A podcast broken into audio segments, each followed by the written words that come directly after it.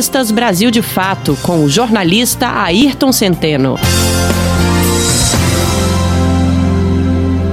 Olá, ouvintes. Numa tarde perdida do começo dos anos 70, quando a maioria de vocês que me leem não era nem um brilho no olho dos pais, eu trabalhava num diário do interior do Rio Grande do Sul e chegou às minhas mãos um pedacinho de papel. Estava começando como jornalista, mas já sabia que na época pedacinhos de papel como aquele tinham, por vezes, mais informações do que um jornal inteiro. Aquele pedacinho avisava que estava proibido publicar qualquer coisa sobre a epidemia de meningite em São Paulo. Nem eu, nem o resto da redação tinha até então qualquer conhecimento sobre aquilo. Ficamos sabendo pelo remetente daquele pedacinho de papel, o Departamento de Censura Federal, que cumpriu perante os jornalistas a missão que os jornalistas estavam impedidos de cumprir perante seu público. Era 74 e o general Gastazu Médici tinha cedido o comando para o general Ernesto Geisel.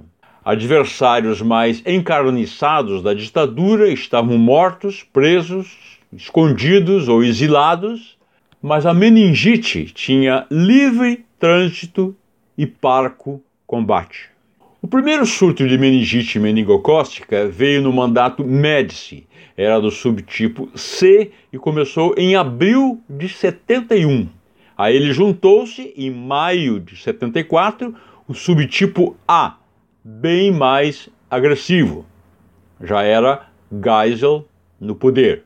Avisados em 71, os militares recusaram admitir a epidemia evento que comprometeria o oba-oba da propaganda oficial do Brasil Grande. E a meningite avançou país afora. Havia 67 mil casos em sete estados. Parece pouco diante dos totais do coronavírus, mas a letalidade do meningococo, o agente patogênico, é pelo menos cinco vezes maior e vitima muitas crianças. Em São Paulo, as sirenes só soariam quando a peste arremeteu contra os bairros nobres e não foi possível mais ocultar as mortes.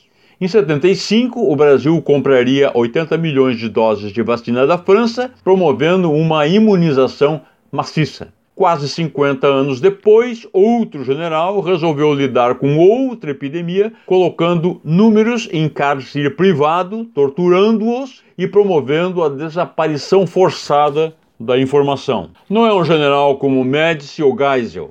Recebe ordens de um capitão que entendeu que os mortos estavam sendo irresponsáveis ao decidirem morrer na quantidade de mais de mil por dia. A ordem do capitão foi transmitida ao general, que a repassou aos finados, que não tiveram outra alternativa a não ser ressuscitarem. Uma terapia mais confiável, que a da química oferecida pela cloroquina. Foi então, com a ajuda dessa cloroquina aritmética, impedindo os mortos de morrerem impatrioticamente e ao seu bel prazer, que Bolsonaro resgatou a esplêndida e tão duramente construída imagem da sua regência. Assim estávamos quando o ministro Alexandre de Moraes, do STF, meteu-se com sua colher, vetando a cloroquina numérica e atrapalhando a convalescença dos falecidos. Estaria tudo perdido não fosse uma piedosa senhora que conversa com Deus descobrir a solução para aniquilar o coronavírus. Ela foi ao palácio e apresentou ao presidente as virtudes milagrosas do enxofre, material, por sinal, que borbulha em lagos do inferno. Estamos todos salvos. Você ouviu o jornalista Ayrton Centeno.